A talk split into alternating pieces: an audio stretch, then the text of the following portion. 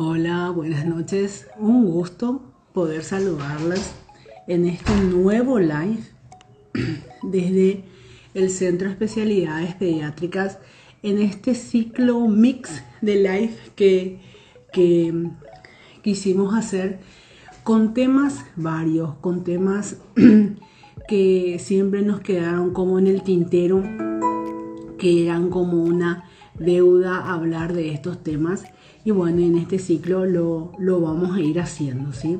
Habíamos arrancado el ciclo hablando de succión, la diferencia entre el reflejo y la función de la succión con la magíster fonobióloga Yani Ojea, que, realmente si no estuvieron, véanlo, está en la cuenta Instagram de especialidades.pediátricas.pi, porque realmente aprendimos todos.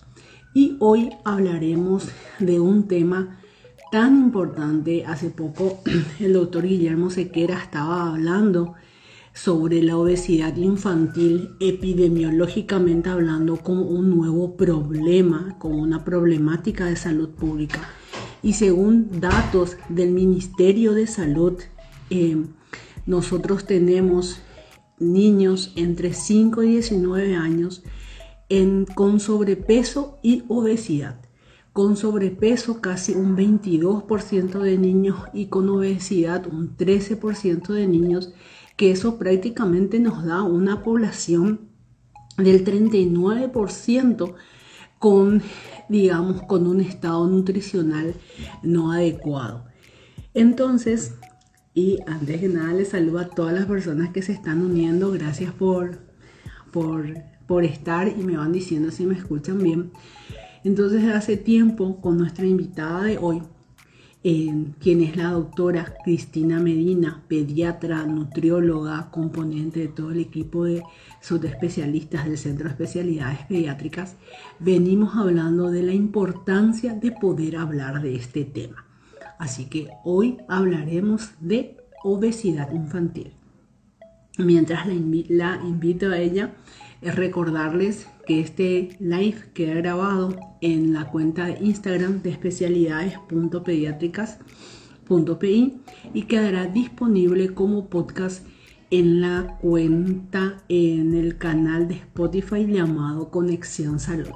Y me presento, soy la doctora Rosana Fonseca, pediatra neonatóloga. Le invito a la doctora Cristina Medina. Ahí estamos. Hola, Cristina. Hola, Ro, ¿cómo estás? Súper bien, súper bien, qué gusto. Sí, súper. Lunes, lunes empezando con toda la semana. Me encanta. Para hablar de un tema de los lunes hay que bajar así toda la información que corresponde como para sacudir la semana. Así que creo que totalmente, así que hablar de obesidad infantil creo que es un buen tema para un lunes. Hola, ¿me escuchas, Cristi?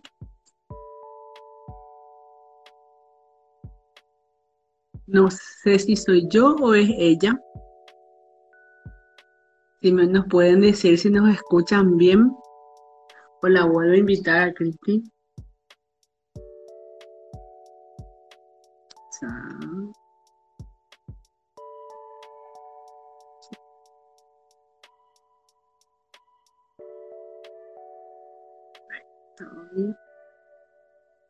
La vuelvo a invitar.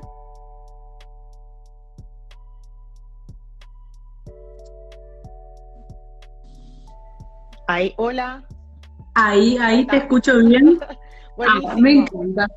Buenísimo. Qué gusto, qué gusto. Cristi, realmente, como estaba comentando, creo que varias veces, varias, muchas hablamos de la importancia de hablar de este tema porque está constituyendo una problemática de salud, pública. y de hecho se, se, aprovechó, que me parece fantástico, toda la movilización que tenemos detrás de lo de Sur para generar también conciencia sobre esta problemática.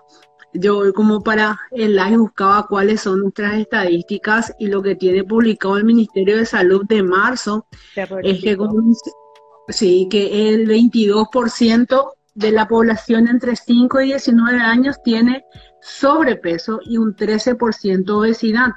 que si sumamos las cifras estamos hablando de un, sí, 20, de un 35% que representa prácticamente un tercio de esa población con un problema de, digamos, exceso de peso, ¿verdad? Que realmente tiene, es como la punta del iceberg de muchos más problemas que pueden tener para los niños. Y lo peor de estos datos es que se triplicaron en, muy corto periodo de tiempo. Claro. y, yo diría, y, yo diría, lo peor de esos datos es que esos son pediátricos y si tras, vamos viendo esos datos, o sea, obesidad, sobrepeso y obesidad en población adulta, es todavía el escenario más dramático, ¿verdad? ¿Y, por, qué, por qué sí es importante ver también un poquito en lo que pasa con los adultos? Porque ya cuando hablaste con, obesidad, con, Jessica Jara, Divina, amo a Jessica, eh, de obesidad infantil, ella dijo una cuestión que, que, me encantó y que me pareció muy acertada. Ella dijo, eh, no es obeso el que quiere, sino el que puede, ¿sí? Entonces, si nosotros partimos de eso, tenemos que entender que la obesidad es una enfermedad por más que pueda verse en los niños una enfermedad y es multifactorial, o sea, depende de muchos factores.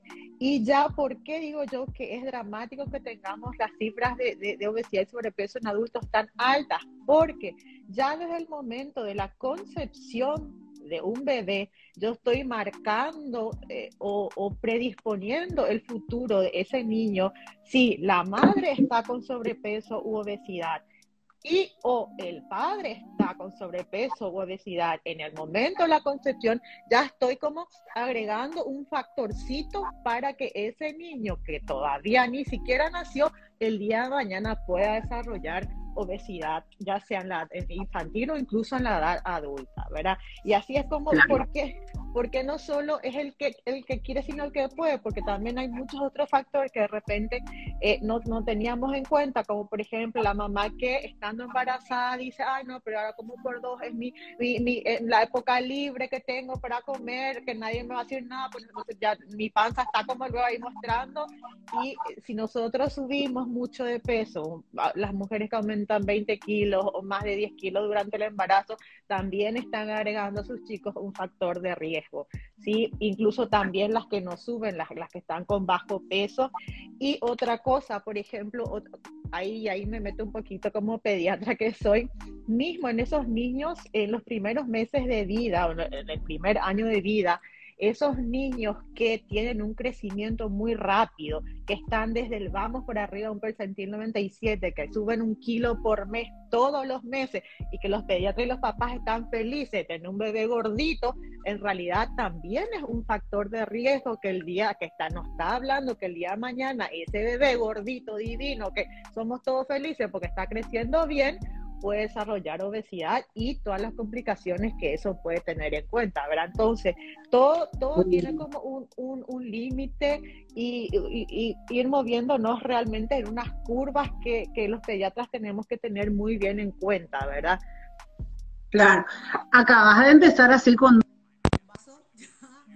Hablando de obesidad en relación a esto porque lo vemos y también el hecho de diferenciar con el tipo de alimentación que tenemos en esos niños em, de los primeros seis meses del chico que sube a un kilo con lactancia materna exclusiva y el chico que sube a un kilo y medio con lactancia materna exclusiva y al chico al que se le está incluyendo ya fórmula dentro de la alimentación porque él sigue teniendo hambre y que se malinterpreta y que no nos vamos a cansar de enseñar de que el llanto no representa siempre hambre. El chico está intentando manifestar una necesidad que no solo es hambre, ¿verdad?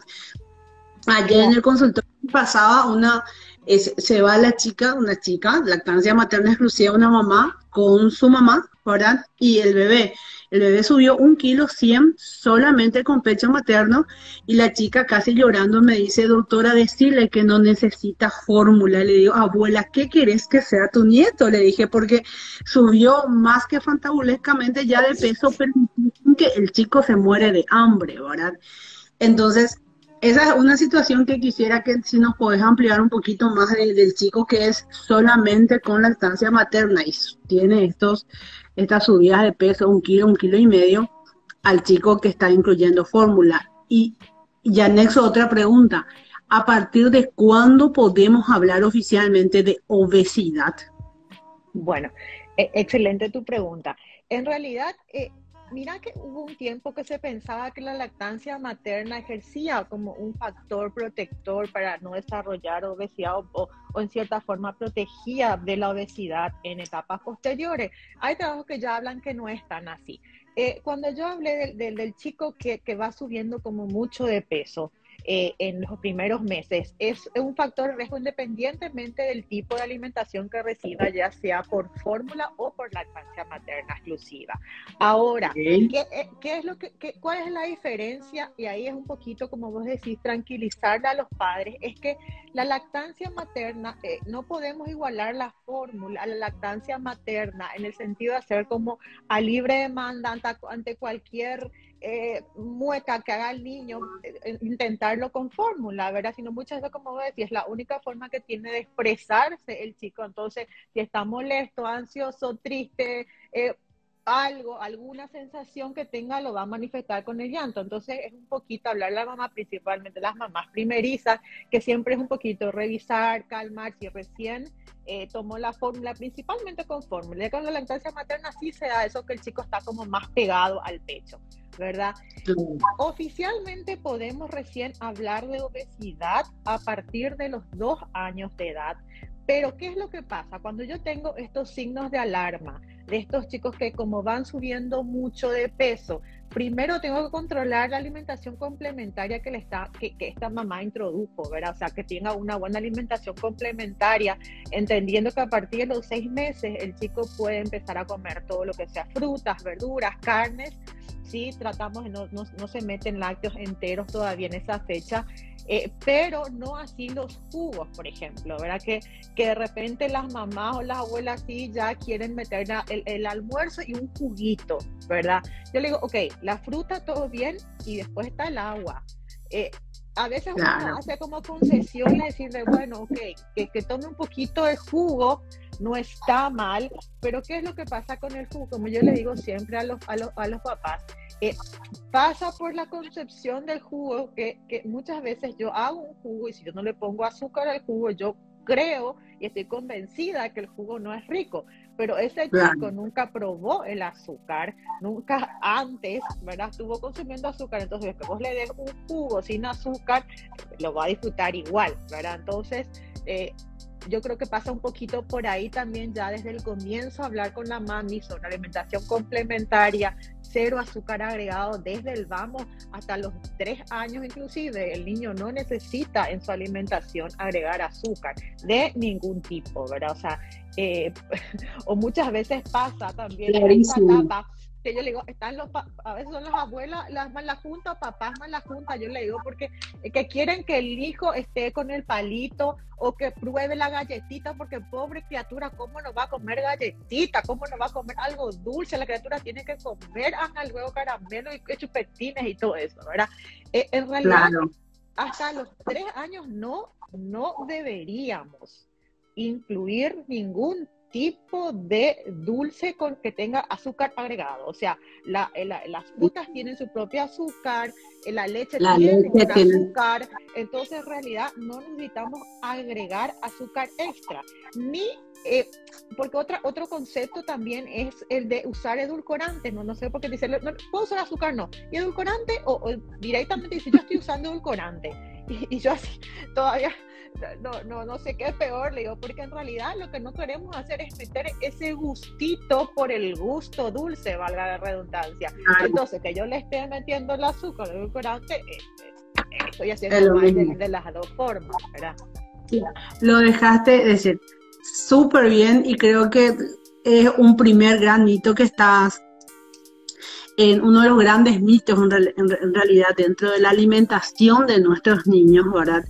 El derribar el tema azúcar, ¿verdad? Porque realmente es como, ¿cómo, así como lo decís, cómo no va a comer azúcar? ¿Cómo no le, cómo no le va a endulzar? No va a ser rico su teté, su jugo, su lo que sea, ¿verdad? Y uno se respira hondo y es las frutas y la leche tienen su propio azúcar Hoy me decía un papá, te reconozco doctora, así un súper papá que paterna con la leche, le di helado 10 meses, casi me, pues te das cuenta, yo te quiero decir, le dije al papá, que eso hoy en día es abuso infantil que vos hagas algo con tu hijo que sabes que está mal. No le podés estar dando eso a una criatura chica en el afán de ver su cara, cómo reacciona. Es decir, esto se llama responsabilidad con lo que, tipo con la misión que se nos dio, que es criar a este niño y tratar de inculcar hábitos saludables. Hace poco preparando una, una charla sobre todo lo que es apego y desarrollo, encontré una frase que a mí me impactó, que me llegó mucho dentro del artículo que había revisado, que decía que ese el componente cultural juega un papel fundamental en todo el desarrollo adaptativo y desadaptativo de nuestros chicos. Nada más que ese componente cultural todavía está desconectado de todo el avance de la investigación y creo que en la alimentación es uno de los puntos más claves de cómo tenemos todavía desconectado ese componente cultural en todo lo que se ha avanzado en la investigación, en la ciencia de cómo debemos de alimentar a nuestros chicos. Y este tema del azúcar que estás mencionando para mí luego es tipo una de las estelares, porque también está el tema de las fórmula o las leches crecimiento, ¿verdad? Que se entran en el consultorio con su potecito 250 tomando 250 y pues sabes cuánto de azúcar le está dando. No, pero le gusta, está bien, te dicen, y vos te quedás ahí, es decir, los padres no magnifican porque culturalmente viene de que una leche crecimiento es la que tienen que tomar. Claro, no. Eh, eh, y, y, ahí una vez más voy a hacer hincapié también en el rol del pediatra, ¿verdad? Eh, porque muy asociado al tema de, del consumo de, de las leches. Ya estamos en la obesidad en los primeros meses recién, chicos, así que tenemos también un A ver, el uso viene muy asociado al uso de los biberones, ¿verdad? Promover, y por eso digo el, el, papel del pediatra en todo esto, porque en realidad eh, todos los pediatras deberíamos promover el desuso de los biberones a partir del año de vida, ¿verdad? A partir del año de vida empezar la transición y usar tazas, usar vasos. ¿Por qué? Porque se está visto con investigaciones que aquellos chicos que están todavía con el uso biberón tienen un consumo mucho más elevado de lácteos. Entonces están tomando, eh, muchos están tomando toda la noche, te toman tres, cuatro biberones durante la noche de lácteos. O sea, estamos hablando de, llega a tener pacientes que durante la noche, solo en la noche, toman un litro de lácteos. O sea, un litro de leche solo en la noche mm. más lo de la mañana. Entonces, obviamente, independientemente de, que sea una leche de crecimiento o una leche no crecimiento, eh, el, el, consumo excesivo de lácteos se traducía en el peso, ¿verdad? Y otra cosa es otro mito. Eh, no, no, que, genial.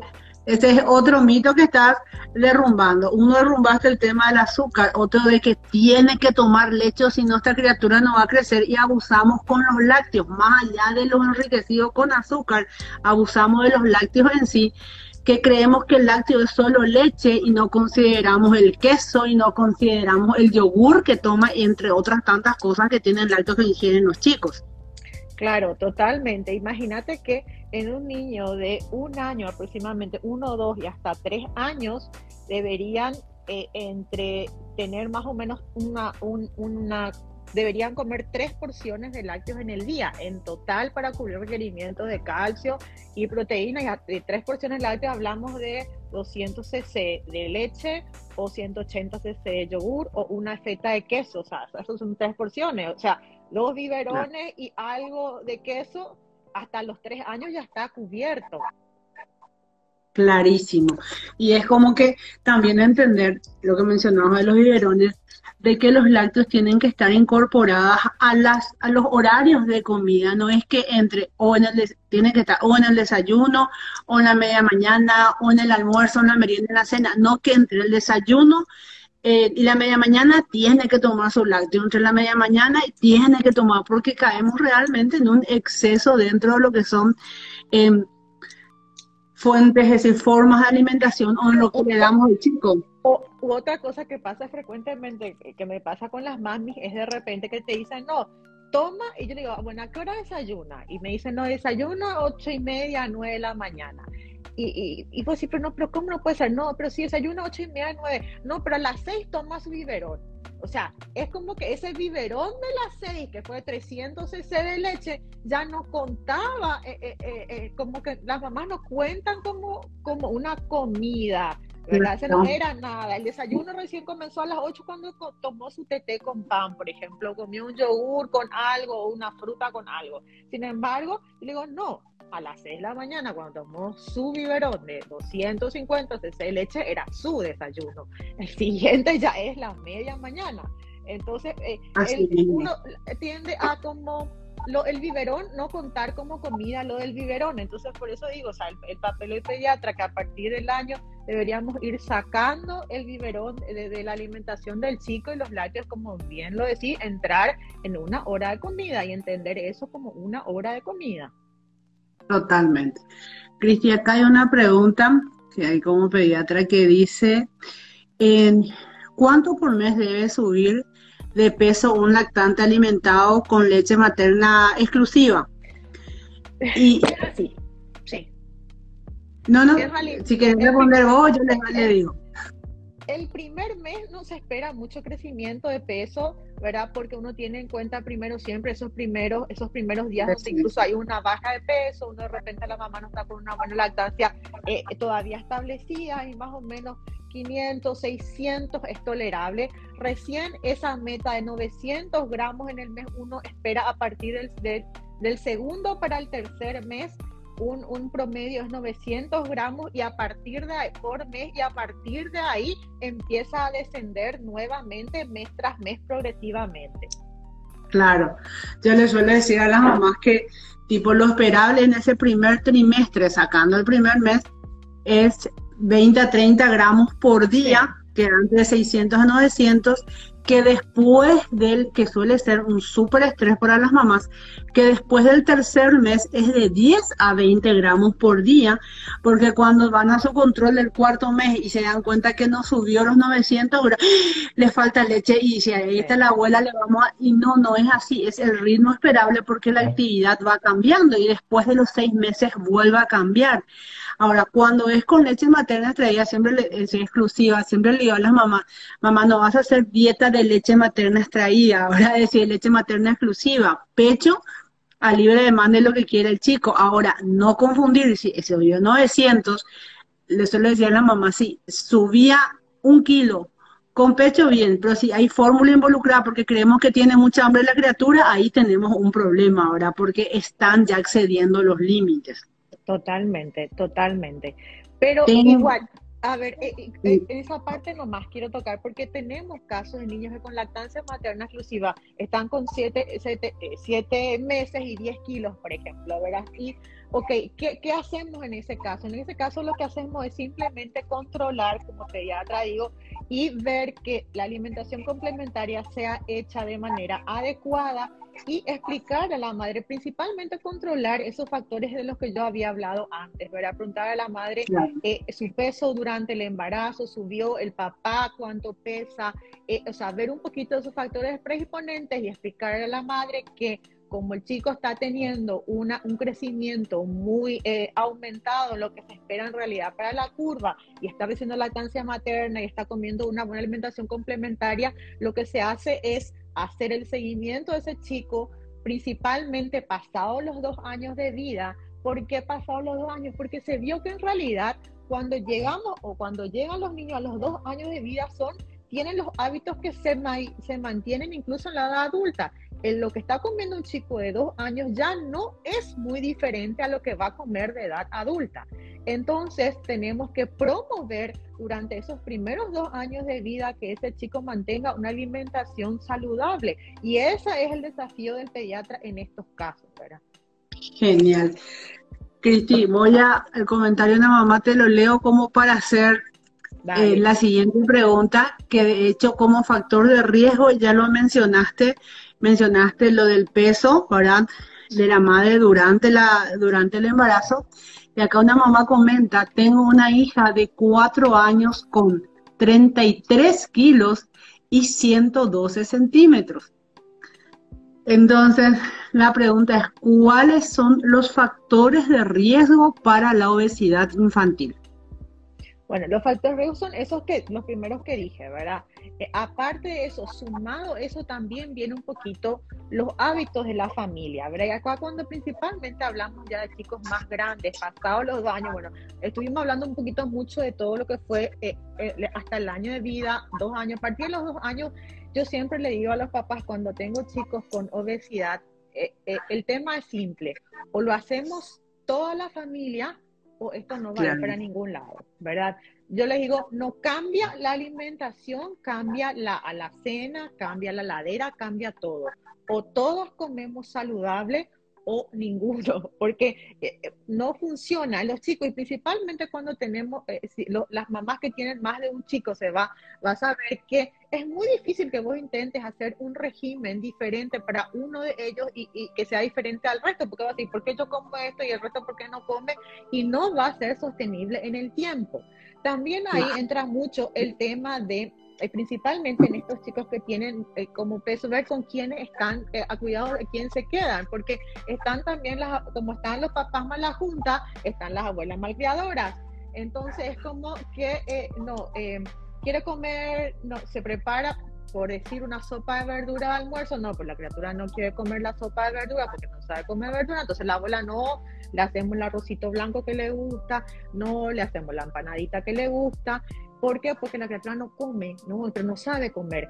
Entonces yo le digo, si ustedes no le dan la oportunidad de probar, no, no, no, ya están como no le des eso porque no come, nunca va a aprender. Tienen que exponerlo, o sea, no ningún niño, porque, a ver, otra cosa que quiero decir nomás, esto que me parece súper importante, porque yo le digo a los papás, ustedes siempre hacen como lo inverso, porque yo siempre le digo, el niño puede decidir dos cosas el niño puede decidir si quiere comer o no quiere comer y cuánto va a comer.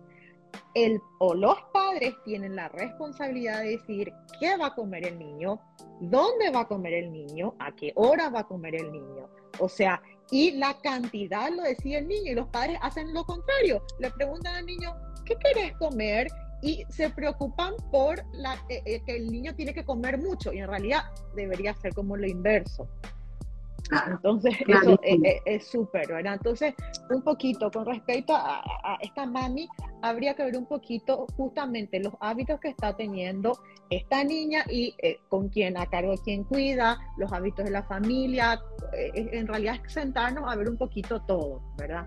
Pero eh, con respecto a también a la obesidad en, en esta etapa temprana, ¿verdad? Cuatro años uno lo que trata es de cambiar los hábitos. Siempre digo, yo, yo, no, yo no, no pretendo que los niños hagan dieta, yo quiero que aprendan a tener hábitos saludables porque es lo único que eh, eh, es sostenible en el tiempo.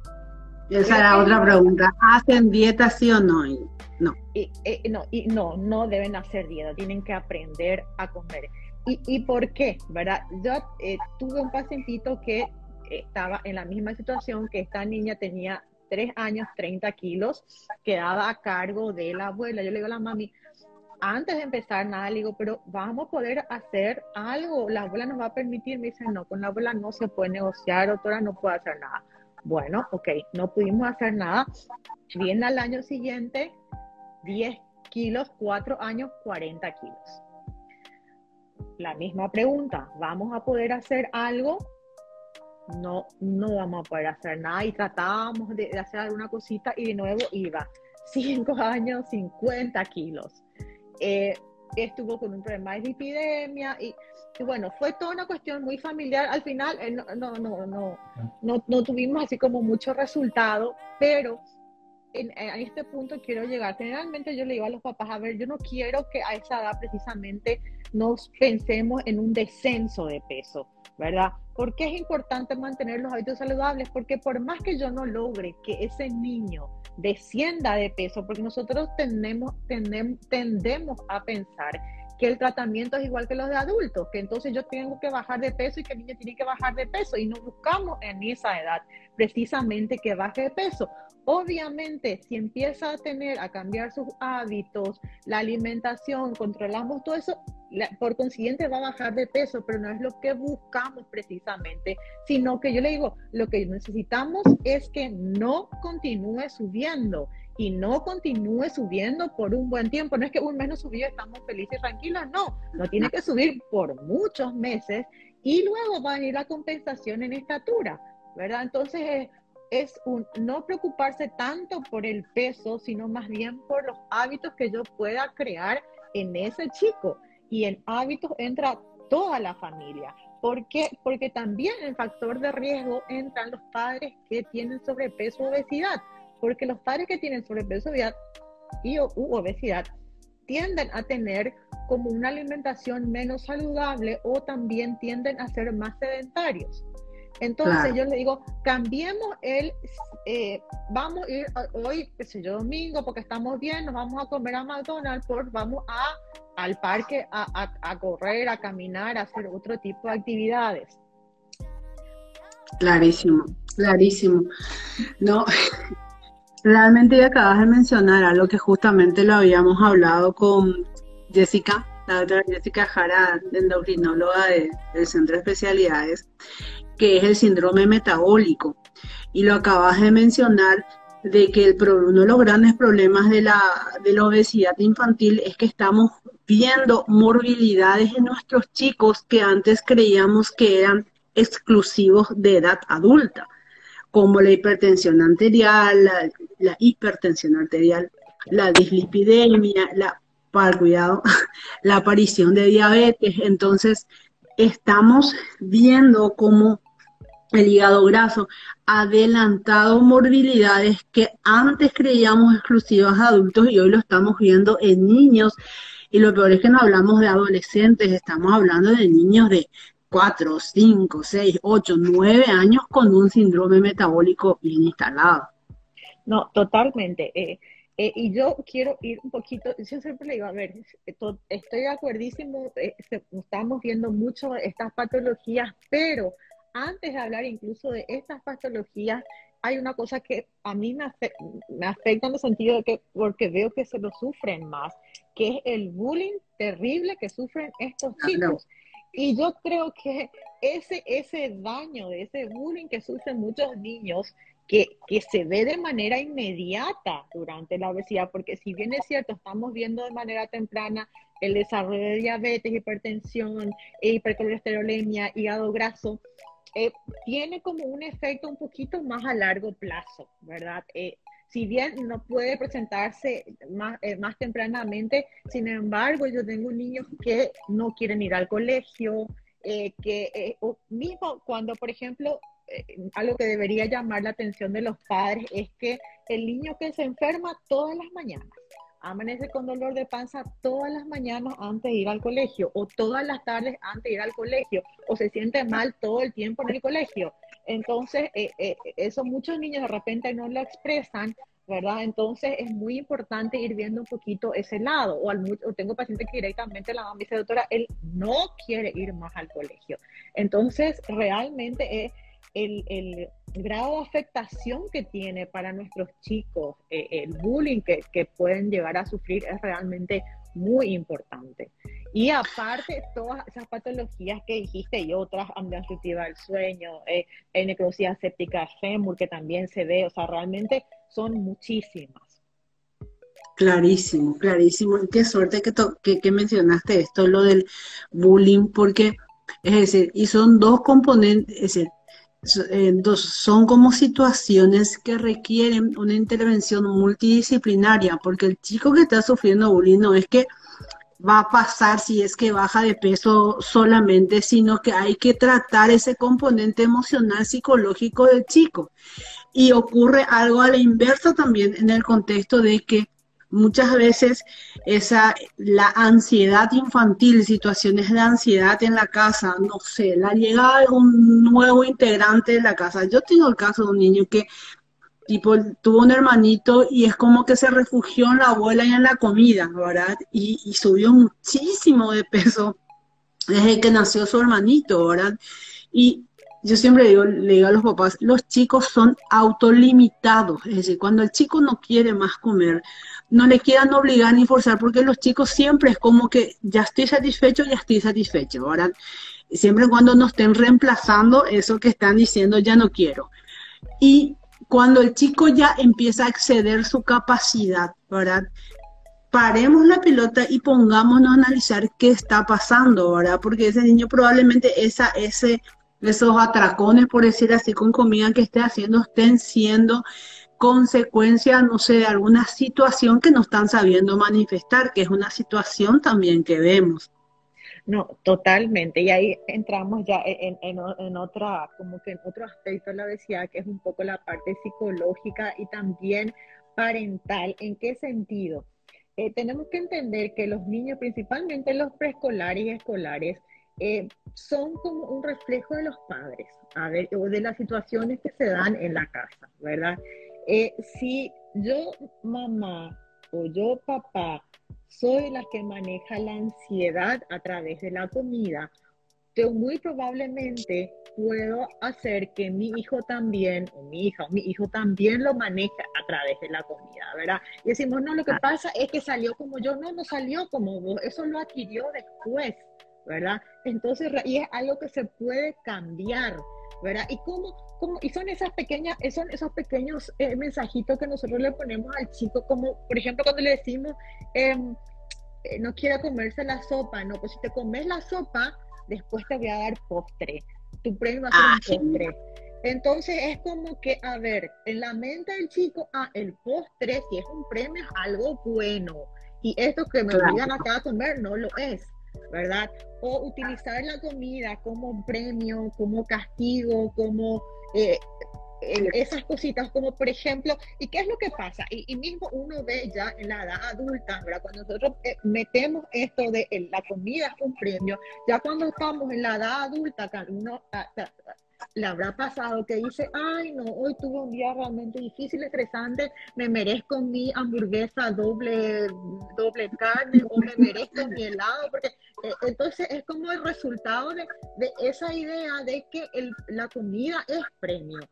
Sí, entonces por eso es demasiado importante que, que parece una tontería, ¿verdad? El, hecho de decirle a la criatura, no te comes la comida y te doy el premio, eh, el, postre, le estamos predisponiendo a que el día de mañana, en la etapa adulta, siga manejando sus emociones a través de la comida y se premie con la hamburguesa o el, el super postre o el brownie con eh, algo.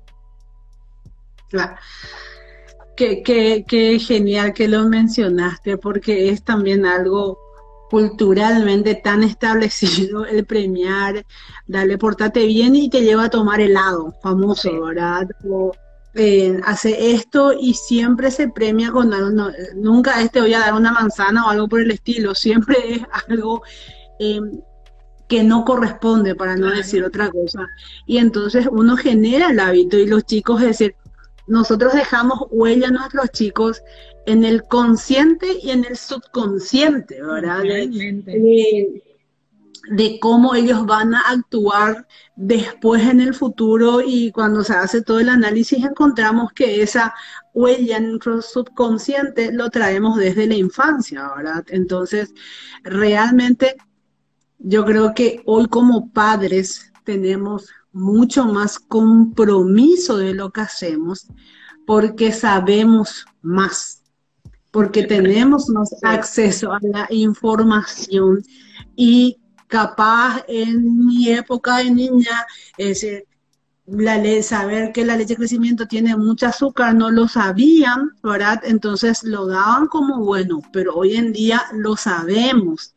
Entonces no podemos estar ofreciendo esa, productos con excesos de azúcar a libre demanda como si no va a tener impacto en el chico. Entonces, nuestra responsabilidad en serio de padres yo creo que está más que duplicada porque tenemos más acceso a la información y poder acceder a personas que nos pueden dar información correcta. Entonces, no podemos decir, ah, yo no sabía que no le tenía que dar dulce de leche a mi hijo de 11 meses, que también ya escuché.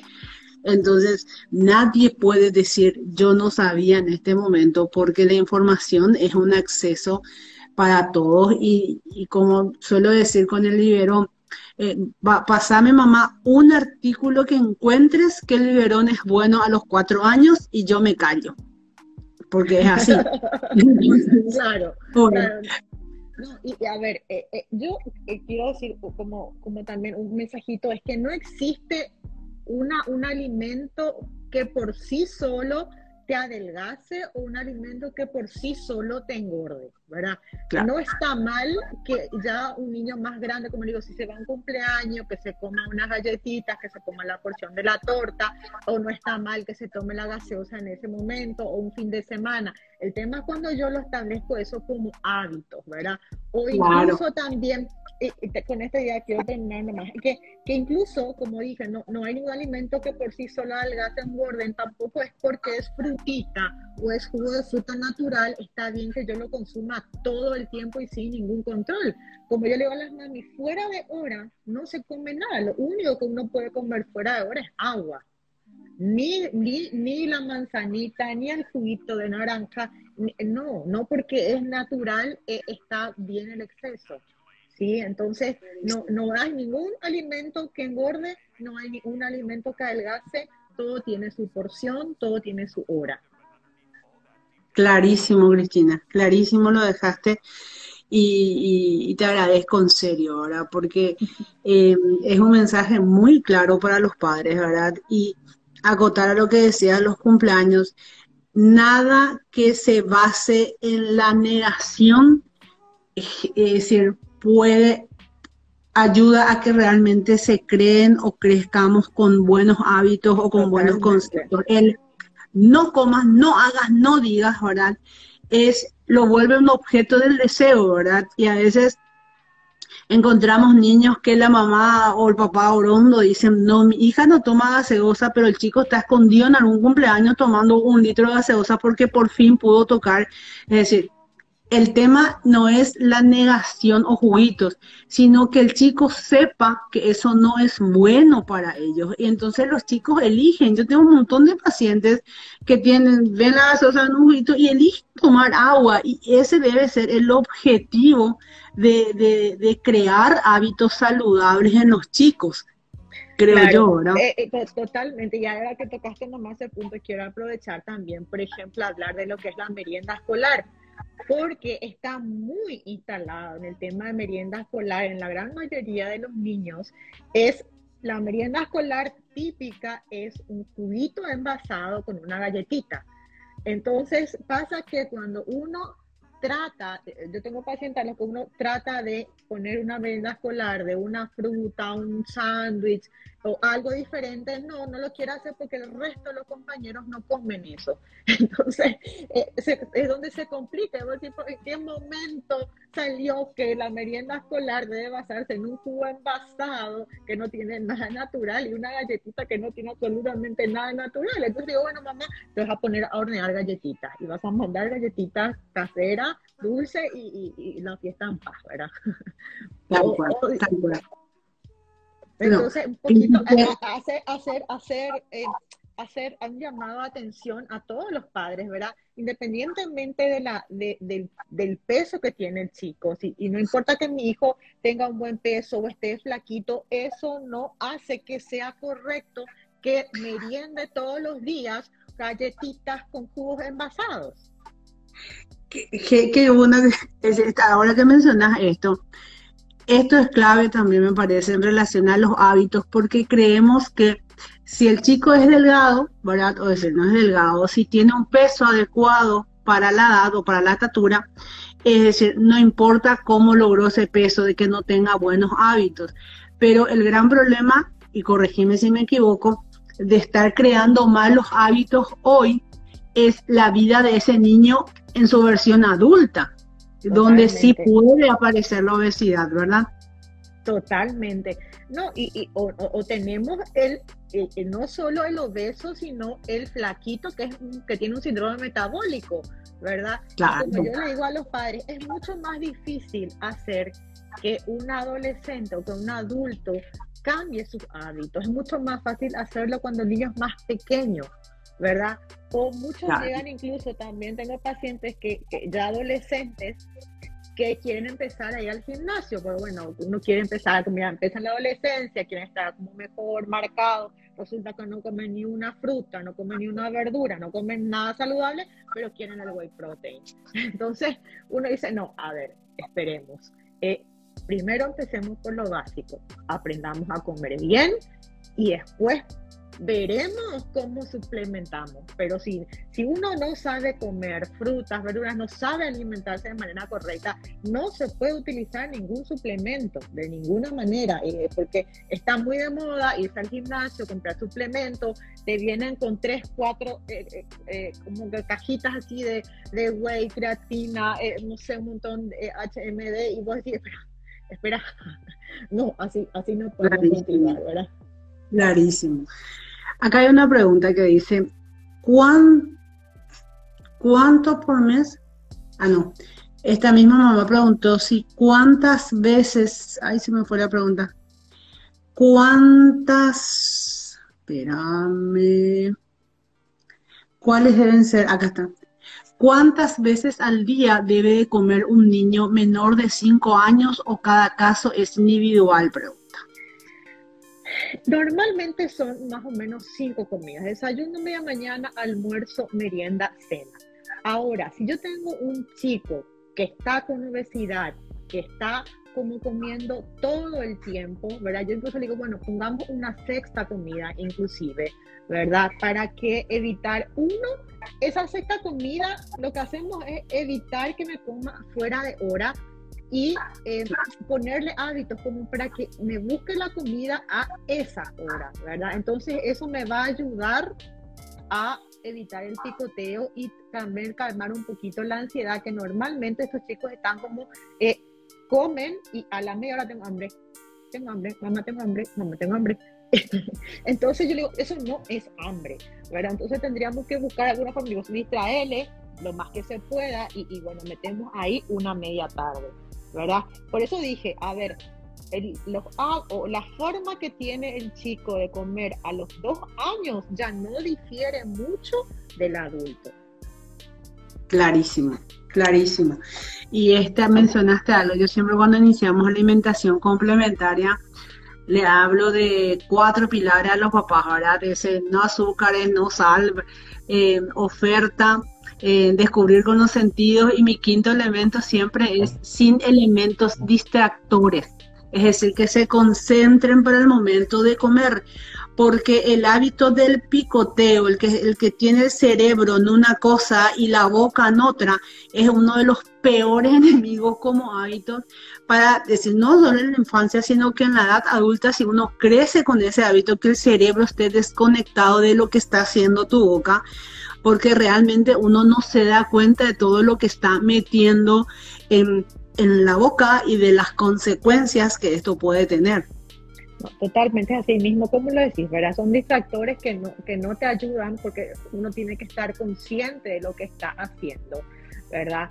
Y eh, ahí me, me traje con las preguntas, las, eh, tiene que, a ver, ¿qué, ¿qué, hace que, porque si uno se pone a pensar, muchas veces uno no cuenta esa comida que hizo con, con, algún, por ejemplo, los chicos que están viendo la tele y se van y agarran un snack o se pagan un sándwich en una hora que no era incluso de comida, es como que no cuentan eso como una comida. Y cuando vos le preguntas qué comiste, ni siquiera, ni siquiera te, te, lo mencionan porque no, no, no, lo, no lo integraron como, como, un alimento. Entonces también ayuda a, que podamos desarrollar un sobrepeso o una obesidad y sea más difícil de tratarla, ¿verdad?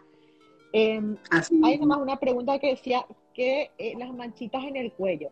Las manchitas en el cuello, lo que se dicen como cantosis nigricans, ¿verdad? Es un signo de una eh, resistencia a la insulina y sí es un, signo temprano de, no, llega a ser como una diabetes, pero sí ya estamos teniendo como un problemita con el azúcar y deberíamos consultar. Sí. Ah, otra pregunta muy frecuente es, ah, acá veo que me dijeron mi bebé de no sé cuántos meses no come carne. A ver, la carne, principalmente la de vaca, es como más fibrosa y cuesta más que los niños acepten. De, algunos sí se prenden, son carnívoros, están con el asado, que sé yo, 10 meses comieron el asado, listo, no hay drama. Pero están los otros que no, que realmente la carne de vaca les cuesta como más comer. Yo, a ver, si come carne de pollo, come carne de pescado, come carne de otros tipos y no está logrando meter la carne de vaca, hay demasiadas fuentes de proteína, incluso están las legumbres que nos dan, nos dan, nos dan proteína, yo con la mano te estreso porque no come una, un tipo de carne. O sea, ya con reiterando, cambiando las formas, cambiando las preparaciones, se va a lograr. Cuando tenemos chicos selectivos, si esa selectividad no es secundaria a una eh, hipersensibilidad o hiposensibilidad, un trastorno sensorial, en realidad lo que tenemos que hacer es exponerle a nuestros chicos repetidamente a ese alimento, diferentes formas, asociarlo con las, con las cosas que sí le gustan para poder ir incorporando las nuevas cosas. Lo que no podemos o no debemos hacer es evitarle ese alimento que rechaza. Claro, clarísimo.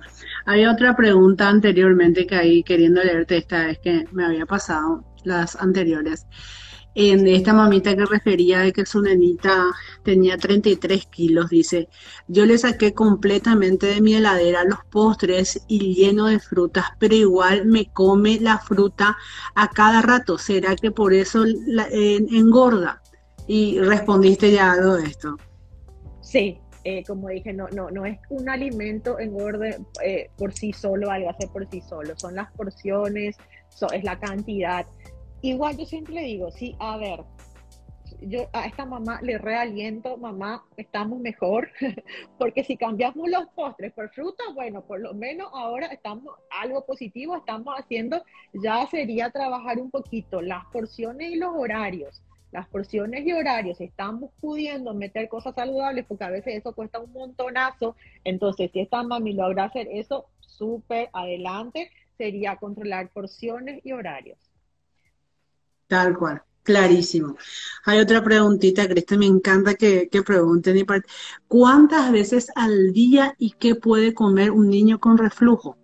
¿Puede ser? Bueno, a ver, sí, lo que pasa es que lo que pasa es que con el tema del reflujo pasa por una cuestión. Eh, eh, ahí bueno después consultamos o mandamos a, a, a, la gastro, pero el reflujo lo que pasa es que un niño puede tener reflujo fisiológico hasta los 18 meses, que está el niño vomitador alegre que vomita, pero sube bien de peso, no tiene ningún trastorno ese, ese reflujo no le genera ninguna, no hace, eh, no hace eh, eh, cuadros obstructivos recurrentes, no tiene trastornos en el peso, o sea, es el vomitador feliz en general, no se hace ninguna intervención.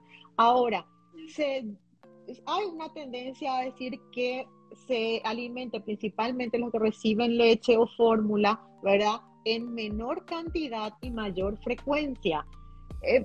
Podría, podría resultar, pero sí o sí eh, debe ser con supervisión del gastroenterólogo. Sí, se podría hacer. Lo que yo sí les digo es, a ver, no acostarlo, o sea, no el biberón de la noche, porque tengo pacientes, justo hace poquito, una paciente ya de 3 o 4 años con, con reflujo que toma biberón acostado.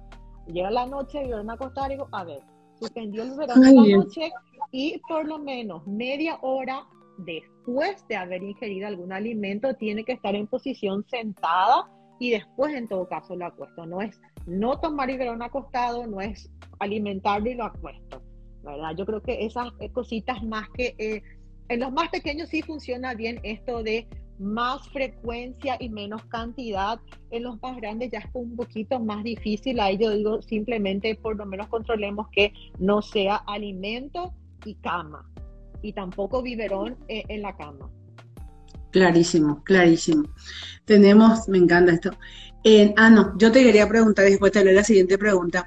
Y hay veces que el reflujo empieza a aparecer en niños con obesidad también. También, sí. También puede verse por la obesidad, sí. Estamos viendo también mucha apnea obstructiva del sueño en niños con obesidad. Tal cual. Tal cual. Eh, eh, y niños, que hacen asma también, crisis obstructivas por obesidad asociado. Tal cual. dice, mi niña de 8 años es como que nunca se llena, no tiene nada que no tiene nada que rechace, ella come todos todas las frutas y verduras. ¿Cuál sería la recomendación de horario y cantidad? Hola, ¿se escucha? Hola, sí, yo te escucho. no, eh, ahí pasaría un poquito como digo, eh, si es como de los que está todo el tiempo, como yo le digo a las mamás, eso que pasa por la cocina, sí o sí tiene que entrar, a lo mejor nos vendría bien seis comidas en el día, pero controlamos las porciones. Eh, en la media, esa, esa media mañana, yo le digo, a ver, la media mañana y la media tarde no debe ser una comida que llene al chico. No, la intención no es que quede satisfecho, la intención es simplemente calmar el hambre o si está en el colegio, que siga teniendo energía, que el cerebro siga teniendo combustible para aguantar y llegar a una comida principal que, es la, que sería o el almuerzo o la merienda. ¿Sí? Entonces, eh, no es necesario que la merienda del colegio luego sea una super merienda para que no tenga hambre, ni la media tarde sea una super media tarde para que no tenga hambre. La idea, la idea es sí, a ver, saciar un poco el hambre, pero no es que tenga que quedarse como así eh, satisfecho y, sin poder moverse más o menos. O sea, debe ser, pues, son colaciones pequeñas, sí, colaciones pequeñas. Me encanta, Cristina. Y acá quisiera resaltar también la importancia del que lo mencionamos al principio del manejo multidisciplinario, porque hay veces también, uno, ese componente emocional psicológico que hay niños que requieren un apoyo psicológico para ir manejando el tema de la obesidad. Y el otro es involucrar o poner en cancha todos los aspectos endocrinológicos que pueden estar asociados a la obesidad, que muchas veces decimos obesidad y creemos decir, es comida. Es decir, como esto, y por eso me encanta como lo dijiste, que no hay alimento que adelgace o que engorde, sino es el contexto del hábito, ¿verdad? Porque uno muchas veces dice obesidad y piensa solamente en el tema comida, ¿verdad? Y sin embargo hay un componente endocrinológico importante que nos está que puede estar, digamos, ser eh, siendo un factor que influye dentro de esa morbilidad llamada obesidad en este momento. Claro, totalmente. E, el, manejo multidisciplinario es sumamente importante, ¿verdad? Principalmente, como dije, en esos casos donde incluso ya hay antecedentes de bullying, la ansiedad en esos chicos es todavía mayor y manejarlo sin ayuda a un profesional eh, estamos predisponiendo al fracaso, ¿verdad? Además, también tenemos que considerar ya que, por ejemplo, en pacientes adolescentes de 15, 16, 17 años que están con una obesidad importante, donde ya tenemos antecedentes de fallos en tratamiento eh, dietéticos, incluso ya existe la posibilidad de empezar medicación eh, farmacológica, ¿verdad? Y eso se hace con, eh, si bien también con nutriólogo debe tener el manejo del endocrinólogo, ¿sí? Entonces es sumamente importante. Clarísimo. sí, ¿Me ibas a decir algo? No, no, no, no, nada. Leíste el comentario de la doctora Marcela que dice, excelente doctora Cristina Medina, éxito siempre. Marcela, Un besote enorme a ella. Muchísimas gracias, doctora, agradeciendo muchísimo todo lo que fuiste comentando, Cristi. Lo y como dijimos antes, podemos hablar muchísimo de obesidad porque realmente es a nosotros como pediatras nos compromete muchísimo. Hace poco estaba en el Congreso de la LAPE y una de las disertaciones mencionó una frase que, que, frecuentemente se mencionan, pero creo que siempre es tan, tan, tan cierta, que es, es mejor construir niños que reparar adultos. Y en el tema nutricional pasa, es decir, en todas las áreas, digamos, en el desarrollo, en, el, en la atención integral del niño, esta frase tiene ese impacto de que es mejor construir niños que reparar adultos porque eh, muchas veces ya no se pueden reparar, que reparar adultos rotos, dice la frase.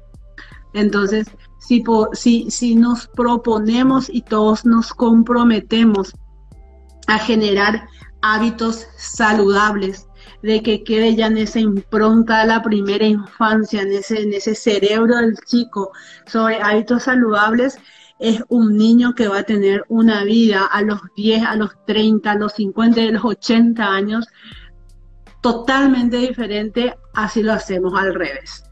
Totalmente, de acuerdísimo. Eh, lo dijiste todo, o sea, realmente tenemos que trabajar en los hábitos para eh, tener, eh, trabajar por un niño hoy es tener un adulto feliz mañana, ¿verdad? Y creo que es lo que todos los padres y pediatras queremos. Así es que empecemos hoy, empecemos nosotras, eh, mujeres de repente que están pensando en tener un hijo ya, entonces si estoy con, con un sobrepeso, empezar a cuidarme porque tenemos que entender que eso va a afectar a mi hijo el día de mañana, si estoy embarazada, no como por dos, como solo por una, ¿sí? Entonces ya vamos de a poquito metiendo, por favor, merienda escolar, no más juguito con galletita, ayúdenme, háganme más fácil la vida, que los papis no sean malas juntas, que las abuelas no sean defensoras de causas perdidas, y bueno, y con todo eso yo creo que mejoraríamos mucho. Me, encanta, te iba a pedir unas palabras de redondeo y creo que lo acabas de hacer, ¿verdad? ayudémonos todos a, construir realmente eh, niños sanos para tener adultos sanos.